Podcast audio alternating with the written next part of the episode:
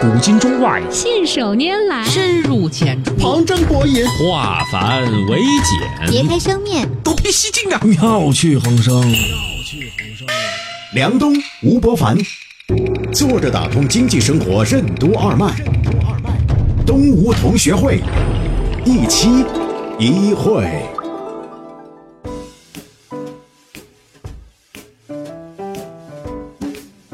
坐着打通经济生活任督二脉，大家好，欢迎收听今天的东吴同学会，我是小梁，对面是老吴，老吴你好，大家好。最近呢，英国啊有一个纪录片叫《富哥哥穷弟弟》，讲了一对亲生兄弟，没有别的原因啊，仅仅是个人这个选择的道路的差别呢，形成了有一个人就很有钱，呃，有庄园呐、开公司啊，也等等等等。那弟弟呢，就越混越潦倒，然后呢。这个有个房车，对。开着房车四处游荡，过着一种很嬉皮士的生活。对，然后呢，这个纪录片呢就拍摄这两个人的生活，并且呢做了一件事情，让他们相互置换人生体验了一下，并且跟踪呢拍摄了哥哥和弟弟在很多思维模式、行为模式、朋友交际圈等等方面的这种差别。嗯，什么是所谓的社会化？为什么说社会化就是一个契约化的过程？事实判断和价值判断有什么区别？为什么说有些理论是专门用来逃避实践的？欢迎收听东吴同学会，本期话题：富哥哥，穷弟弟。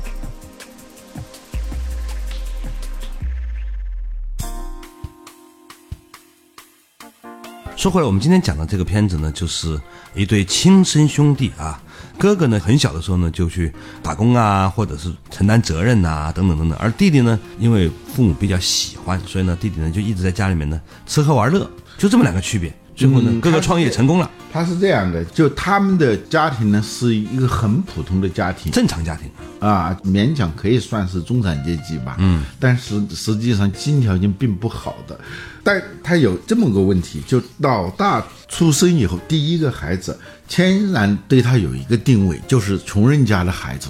但是到弟弟出生的时候，尽管家庭的环境并没有多大的改变，无形当中就有点。穷孩子当富孩子养的那样一种状态，嗯，所以尽管这兄弟俩只差一岁，但是在家庭的处境非常的不一样啊。哥哥就是穷人家的孩子，就要做很多的事情，结果那个弟弟天然有一种小纨绔子弟的感觉 啊，对，就福音和诅咒啊。从一开始表面上看，对哥哥来说是一个不公平的，不公平的，啊，对弟弟就一种很奇怪的原因，让父母对他很娇惯。嗯，这就导致了弟弟的一个天然的缺失，就是社会化没有完成。什么叫社会化？就是你在跟他人相处的时候，第一你要有责任，嗯。啊；第二你要付出成本，嗯；第三跟他人相处的时候要等价交换，嗯，不存在着别人为你越俎代庖的事情啊。什么东西都是标好了价格的，你不付都是拖欠。嗯，但是弟弟由于父母的娇惯，这些要面对的基本的课题，他就天然的就规避了这些东西。呃，你们有个细节，说他们长大了之后啊，两个人有一个很重要的性格上的差异。哥哥呢是一个很守时的人，嗯，其实守时背后就是一个责任感。啊，那弟弟呢，就是一个经常迟到一个小时，根本不觉得很懒散的，啊，这就回应你刚才社会化的过程。嗯，一个小孩子可能在很小的时候，充分的社会化呢，有助于他能理解成人社会的游戏规则。嗯，而弟弟呢，其实是到后来他的社会化过程就是一直没有完成，在这种程度上来说，实际上。就是你刚才说这个成本的问题，小的时候呢，你没有付出这个成本，就要用这一辈子的贫困来为他买单。小的时候，如果你他其实是个高利贷啊，就是早期的你该付出没付出的那个成本，这是一个利率非常可怕的高利贷。嗯嗯，当然这个弟弟他是一个逐渐显现的过程。嗯，哥哥很早开始创业，弟弟呢做什么事儿呢？打工做几天呢，觉得没意思，就又换了，换了很多份工作。就在哥哥眼中看，觉得弟弟应该去专注的做一件事情，他为什么经常放弃呢？这个经常放弃一件事情背后啊，实际上是很小的时候呢，就没有养成一种克服困难和直面困难的心智模式。所谓社会化，其实就是一个契约化的过程。嗯，就是你要跟所有人建立契约，而且一旦建立，你就要履约。嗯，他弟弟基本上是没有执行契约的意愿、习惯和能力的。嗯，他为什么干一个事情干一干了他就放弃了？嗯，是因为刚开始他要干一个事情的时候，可能他的初衷也是想把它干好的，但是。这个契约签下来以后，在履约的时候，肯定相应你要付出很多的义务和代价的嘛。嗯，但一旦这种义务和代价出现的时候，他选择的是毁约。嗯，他的那种放弃其实是毁约，不断的毁约。嗯，最后他会有两个策略，第一个策略就是选择一种不太跟社会打交道的。那样一种生活环境，所以特别有意思的是，他没有房子，居无定所，他有一辆房车，啊，他的那种游离的生活状态，嗯。他是在这这儿不行了，此处不留爷，自有留爷处，又到别的地方去了。我前两天去加拿大的时候，看到那个加拿大那沃尔玛呀，大型超市门口啊，总会停着很多房车，其实这也是一种很有意思生活方式啊，因为那种停车场呢是免费的。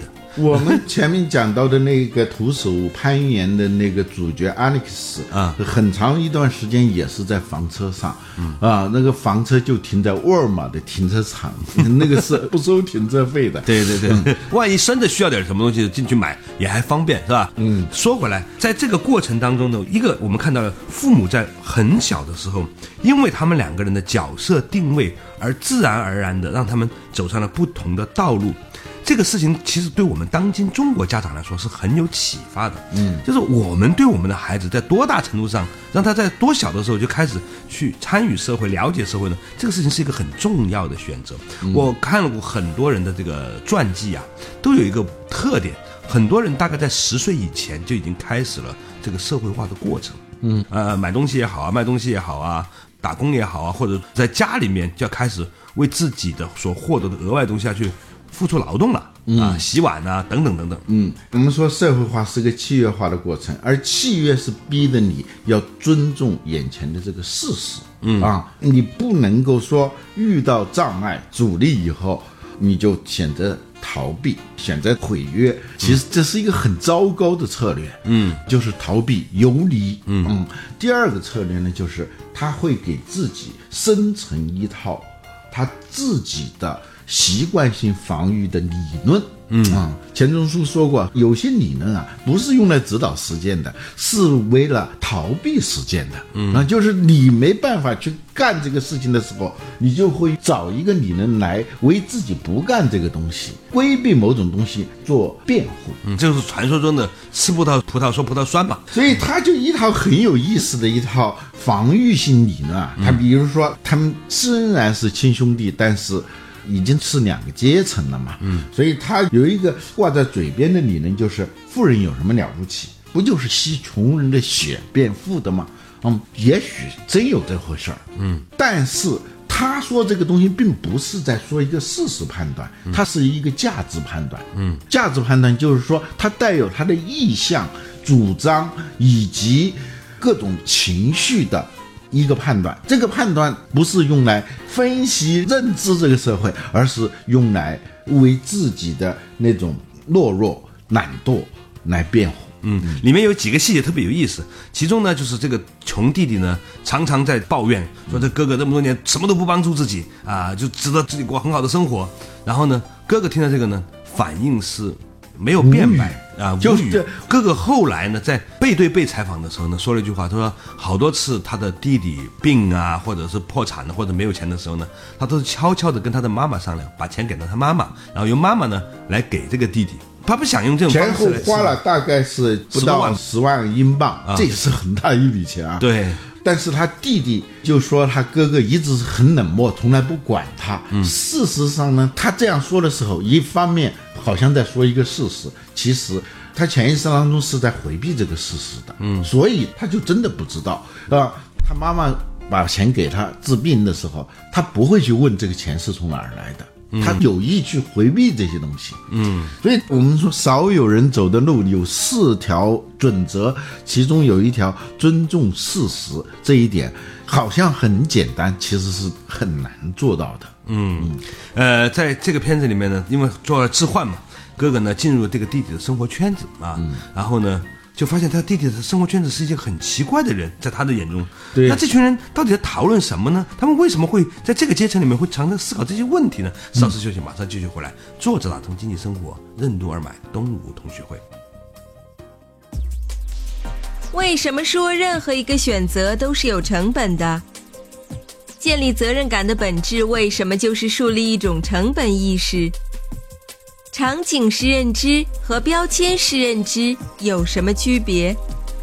为什么说每个人都不是单独的个体，而是一个带着自身网络的终端？欢迎继续收听动物同学会，本期话题：富哥哥，穷弟弟。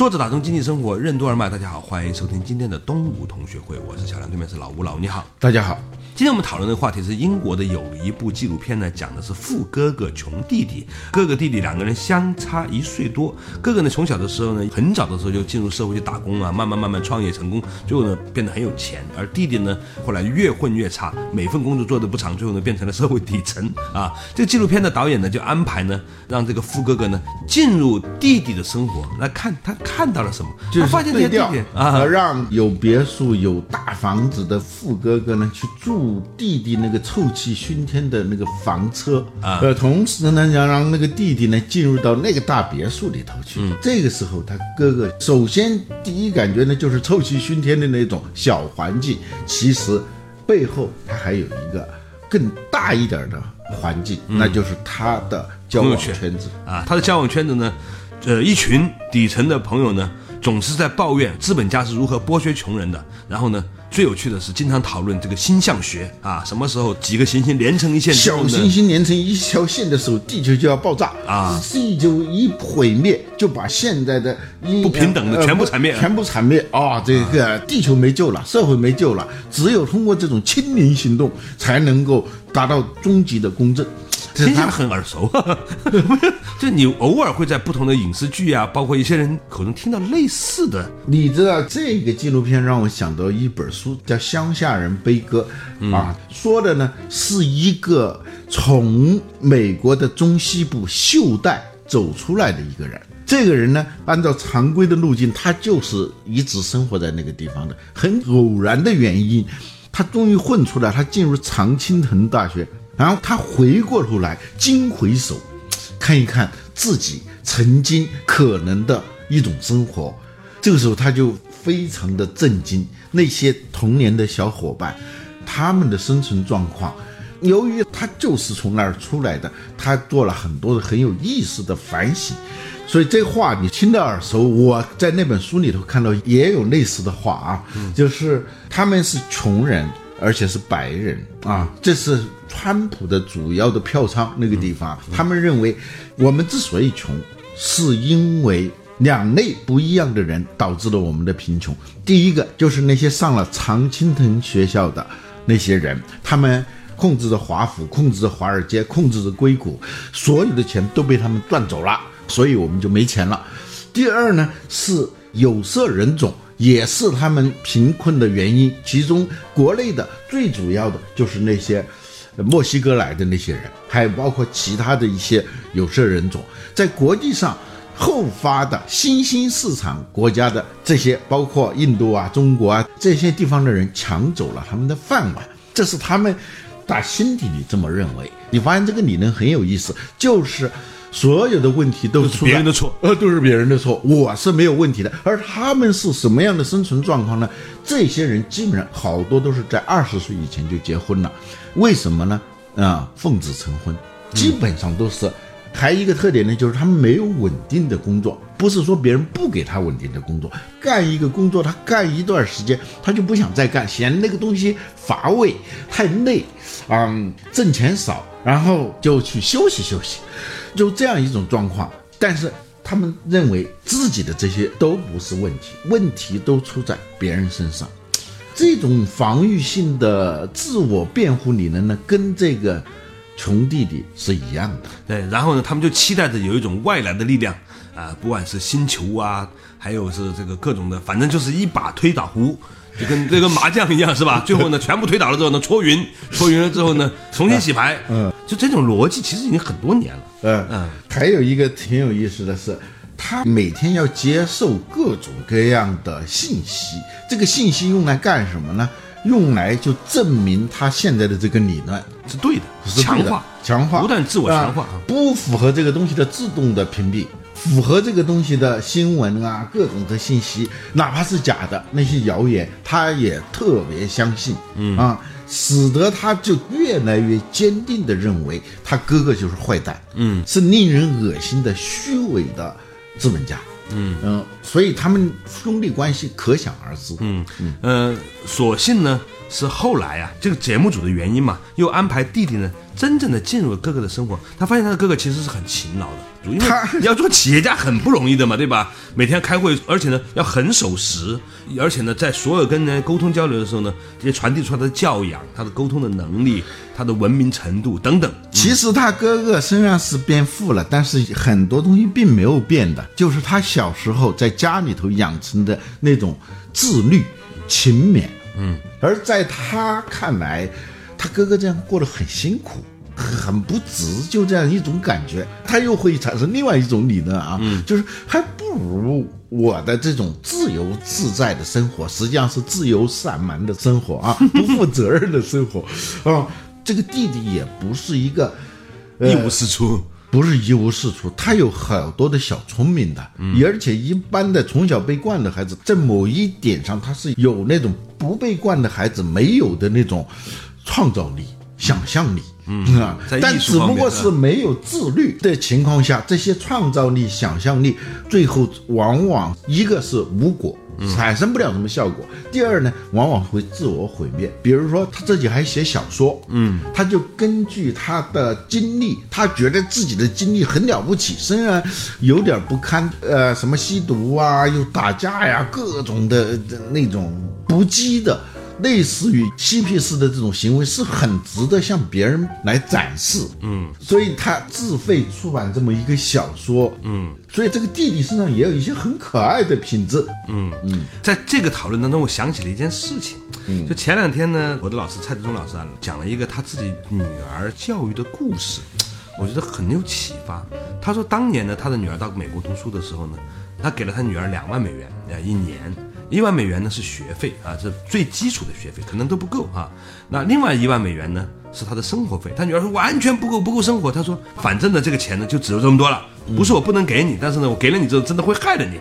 他女儿最后没办法，只能自己在 eBay 上卖东西啊，啊做家庭老师啊，反正用各种方法呢要对自己的生活负责。嗯，蔡老师说这个事情他从小的时候对女儿就意识到这一点，就是说你必须要让他很小的时候要自己去为自己负责。嗯，我问蔡老师，我说你认为一个小孩什么时候该为自己负责？他说他最小的时候，最开始的时候，当他能够走路的时候，你就要让他为自己走路这件事情负责了。嗯，当他能说话的时候，就要为他自己说的每句话负责了。嗯，所谓负责任两点，第一，你要明确的意识到你的这个行为，嗯，会导致的结果，嗯嗯。第二，做任何选择都是要有成本的。嗯，很多时候我们做选择是不考虑成本的。嗯，但是就哪怕是买车，买了车以后，你就发现这里头保险呐、油钱呐、停车费呀、所有这些你以前没有意识到的成本纷至沓来。所以建立责任感，你是要有一种成本意识的。嗯，而且不是说要长大以后才去的，嗯，长大以后也来不及了，来不及，来不及，他就是要从小最小最小开始，能就是多小多小。就是那句话：世间的所有的事情，老天都暗中标好了价格。嗯，你是早一点支付还是晚一点支付？嗯，所谓负责任，还有一点就是不要总是去找借口啊。很多不负责任的人有一个特点，就是他习惯性找借口。嗯，就这个弟弟啊，他喜欢找各种各样的借口。这一言以蔽之，责任是谁的？积极的人，或者是说在这个世俗社会里面，最后能够获得成功的人呢，他他总是倾向于认为我有责任。我是责任的一部分，我是责任的主体，而失败的人呢，总认为我是责任的客体，我是责任的受害者，别人的责任。这件事情，我觉得是特别大的一个区别。对，除了找借口以外，他还有一种很冠冕堂皇的，不叫借口的借口，就是一种叫理论或者叫哲学的东西。什么意思呢？他会选择一种理论。解释他的贫困的状况，还有跟他对立的他富哥哥为什么会那样，这是一套社会理论，还有一套哲学理论。就是从哲学上，你能证明你的这个生活比我的这个生活好吗？嗯，你的钱来路不正，你整天过的是一点自由都没有的生活，等等。这种理论的对错是另外一回事啊！你选择这种理论的动机是什么？你要搞清楚，起码要觉察到。我就算最后我接受了，我就是这样，但是也是我选择的结果，是自我觉察。我有对。当两个人各自携带自己的世界见面的时候啊。哥哥就发现弟弟有几个特点，第一个呢就是自由散漫，嗯，就不守时啊，不守约啊等等，对社会充满抱怨的啊。第二个呢就是精神世界的荒芜，嗯，这个荒芜很有意思啊，嗯，荒芜不是什么都不长的。他乱长，对呀，不是说他的思想是一无是处的，而是说他那个思想里头很杂。嗯，比如说他甚至引用英国的宪章为自己的这个行为来辩护，说宪章里头就这么说的。他哥哥说那个宪章哪一条啊？因为他不知道。啊，他听别人说的，呃，就有各种各样的似是而非的那些念头、信息啊，所谓知识啊、认知啊，都长在他的思想的花园里头。借今天我们这个话题啊，我特别想声明一句事儿啊，就是我经常在一些养生党啊，还有一些中医粉啊那些圈里面呢，看到有些人在欢呼雀跃，说美国的或者西方的最高的科学家正在研究这个东方的这个神秘哲学和神秘医学。我想说这些事情啊，都。是想象出来的。据我在这个行业里面观察，这个事儿呢是比较不靠谱的。希望大家一定要引以为戒啊！继续。所以呢，他思想荒芜以后啊，自然就会呈现一种状态，就像你感冒了要打喷嚏一样，他就是四个字：夸夸其谈。嗯，就什么东西都是一套一套理论来说出来，但是你随便问他哪一点，他说不出来，或者甚至让他重复一下，他都没法重复。他是一种自由的流淌，你要让他重新再流淌一次，他都淌到别的地儿去了。所以种种吧，就是说夸夸其谈，不脚踏实地。嗯，还有呢，就是冷漠，呃，因为他觉得。自己遭受不公平待遇，他是受害者，他自然就是一种冷漠。嗯，但是我觉得人性永远，我还是相信王阳明那句话：“满街皆圣人啊，只不过是你的东西被遮蔽了。”嗯啊，所以他这个纪录片，他有一个很好的出发点，他不是在以一种揭露和抱怨的笔调在说兄弟关系，嗯，他要通过这种场景的切换。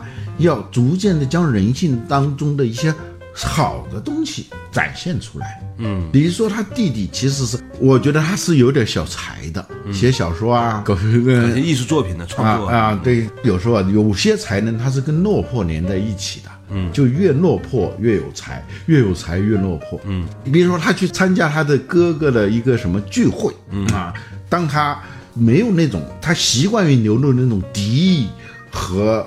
愤世嫉俗的时候，他也能够表现出不错的东西。嗯，同时他也有那种冷漠掩盖下的那种温情。你比如他哥哥骑马的时候摔了以后，嗯，他非常关心他哥哥，再也不是对他哥哥那种敌视了。嗯，所以这个纪录片背后呢，还含有了某一种的期望。就是说，呃，人们的很多的狭隘偏见，其实呢，如果你给他一个机会，给他知道某种场景的时候呢，是可以唤醒他的宽容，唤醒他的这种善意的。只是呢，的的确确呢，我们也需要呢，制造各种的机会呢，或者各种可能性，帮助人们走出他的狭隘、他的愤怒和他的那种障碍吧。嗯，对，一个人从来都不是一个单独的人，他都是一个。带着他自身网络的终端，嗯，你很难不受你那个背后的那个网络的驱使，嗯。啊，当你切换了这个网络的时候，嗯，你会发现自己的另外那一面，嗯。啊，这也给我们有一个提醒：一个人啊，定期啊，应该。换一换自己的生活圈子啊，哪怕是用旅行的方式也好，因为这样的话呢，可以让你走出你现有的那一个世界。秦向李斯有一句话，就叫做“人生如鼠啊，不在仓，只在侧”，是吧？嗯。有些时候我们自己的狭隘呢，是因为我们的环境导致的。这个片子其实很强调环境对个人的影响，一个是影响，还有一个就是激活。嗯，就你的优秀的品质不是没有，但是你缺乏一种能够激活你的那种优秀的品质，或者。说你感染了某种病毒，使得你这种能力啊品质没法展现出来。嗯嗯，在结束之前呢，跟大家分享一个小小的情景哈。我认识一些香港和台湾的年轻人，他们在此之前呢，在网络上呢，其实是对大陆有很多的抱怨。结果当他们真的来到。中国去到北京、上海、成都、重庆、武汉、昆明、杭州，看到这个国家、这个城市的很多方方面面的时候呢，他们其实发自内心的觉得这也真的是非常好的一个状况。所以呢，在某种程度上来说呢，创造更多的交流，创造更多的彼此之间的跨领域的这种分享呢，是带来宽容的一个很重要的基础。这是一种每个人都有的心理习惯。嗯，对熟悉的人。或者身临其境的时候，我们往往采取叫场景式认知。嗯，对于陌生的、没有接触过的，我们常常习惯于标签性认知。嗯啊，你的朋友犯了个错，因为是你的朋友，你了解他，你就会对他更宽容些。他的行为，你就能够理性的、建设性的去。理解他啊，至少是有一种同情共理心去看待这件事情。但是这个如果他不是你朋友，一个人干了一件什么坏事的时候，你立即就给他贴上一个标签。嗯啊，所以我们社会的共识有一个很重要的标志，就是人们越来越多的倾向于尽可能的使用场景性认知，而不用标签性的认知去跟别人交流，去跟别人相处。嗯，各位亲爱的网友，当你在网络上。就一个事件轻率的发表评论啊，进行对别人的批判的时候，请可以提醒一下自己，可能仅仅是因为你你没有真正的去了解他的生活。如果你在那里的话，也许你就不会如此草率的做出判断了。好了，感谢大家收听今天的东吴同学会，我们下期仍然一期一会。